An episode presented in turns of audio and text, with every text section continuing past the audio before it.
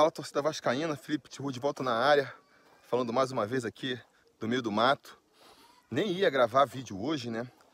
Mas fui impactado aí pela notícia, um pouco antes de sair de casa, tô sem Wi-Fi também, então nem tenho mais informação sobre nada, mas um pouco antes de eu sair de casa para cá, fiquei sabendo aí da, do acidente, né, com o Thales e o falecimento do Thales. É um garoto novo, assim, fiquei bem triste. Não vou, não vou negar, fiquei bem triste, bem chateado aí de saber que o Thales, que poxa, talismã, né? Balotales, o cara que vinha para si aí, é, o Vascaíno depositou tanta esperança, é, acabou morrendo, né? Jogador que apareceu aí com muito destaque há uns cinco anos atrás, né? Jogador que passou pela base do Vasco e em quem o Vascaíno depositava muita esperança. Eu depositava muita esperança de que o Thales poderia vir a ser um grande jogador no futuro, mas infelizmente é... não soube aproveitar as oportunidades, né? Um jogador que, uma pessoa que tinha um talento, teve a, a oportunidade, porque também às vezes você tem um talento e não consegue é... chegar num clube como o do Vasco da Gama. Ele teve tudo isso e achou que bastava, né? Achou que bastava isso para para se consagrar, para ter uma vida tranquila pelo resto dos dias. E passou a se. Não digo se preocupar, né? Passou a, aproveitar o que ele achava que era o melhor da vida lá, que são as baladas, as festas e tudo mais. Com isso, acabou desperdiçando uma carreira que eu acho que poderia ser muito promissora. Que nem eu falei, talento ele tinha, era um cara que sabia pegar na bola, tinha um chute forte, poderia ter sido um grande jogador. Chegaram a falar nele como sendo ali o, o centroavante do Vasco na Copa. Não, Vasco não, centroavante do Brasil na Copa de 2018. Poderia ter sido. Poderia ter sido ele se ele tivesse é, encarado a, a carreira com mais profissionalismo, né? E agora, o pior de tudo, né? Pior que perder a carreira, jogar a carreira fora, é jogar a vida fora também, né? Que nem aconteceu agora nesse acidente de moto aí, em que ele acabou morrendo, né?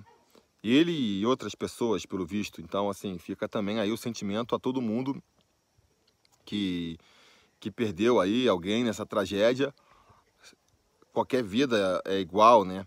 E só que a gente acaba sentindo mais a do Thales porque é um cara que a gente conhecia, né? Não pessoalmente, mas a gente via toda hora na televisão e, e criou uma relação mal ou bem, né?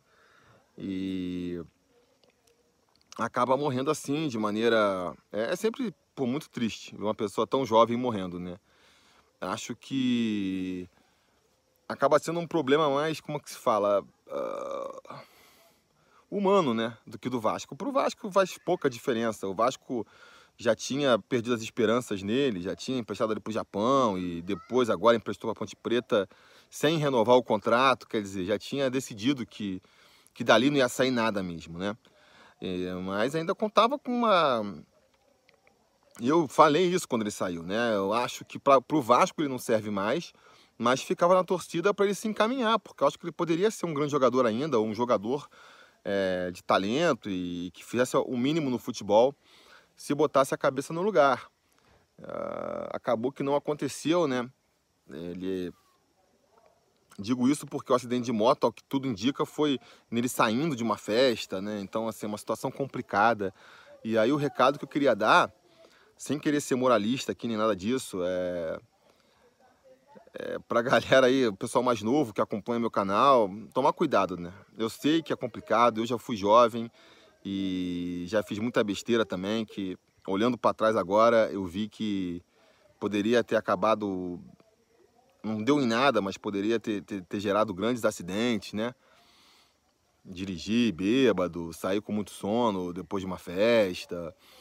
E assim, a gente fica às vezes, na, quando é jovem, acha que nada vai acontecer com a gente. Então acha que a vida é um videogame, né? Que se você vai acumulando ali aquela barrinha, enquanto não chegar no máximo, nada vai acontecer contigo.